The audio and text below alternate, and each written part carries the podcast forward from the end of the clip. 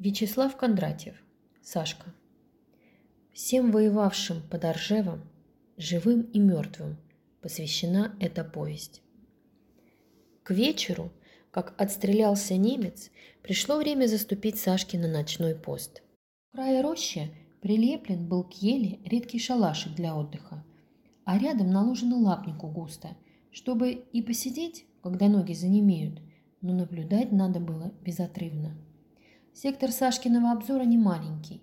От подбитого танка, что чернеет на середке поля, до Панова, деревеньки махонькой, разбитой в конец, но никак нашим не достигнутой.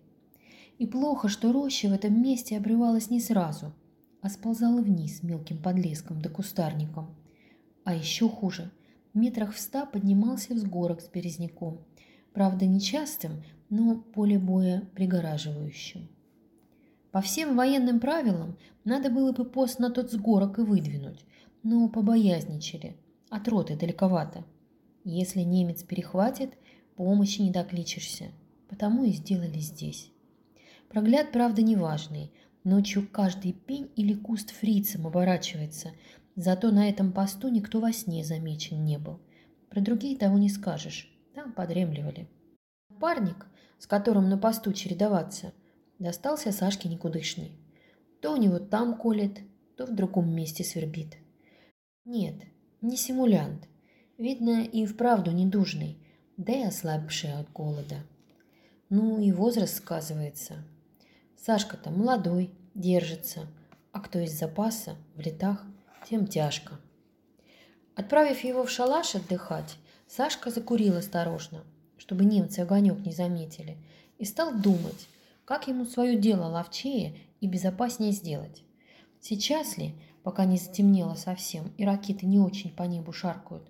Или на рассвете? Когда наступали они днями на Панова, приметил он у того взгорка мертвого немца, и больно хороши на нем были валенки. Тогда не до того было, а валенки аккуратные и, главное, сухие. Немца-то зимой убило, и лежал он на верховине – водой непримоченной. Валенки эти самому Сашке не нужны, но с ротным его приключилась беда еще на подходе, когда волку перемахивали. Попал тут в полынью и начерпал сапоги доверху. Стал снимать. Ни в какую. Голенища узкие стянулись на морозе, и кто только ротному не помогал, ничего не вышло. А так идти сразу ноги поморозишь. Спустились они в землянку, и там боец один предложил ротному валенки на сменку. Пришлось согласиться. Голенище порезать по шву, чтоб сапоги стащить и произвести обмен. С тех пор в этих валенках ротных и плавает.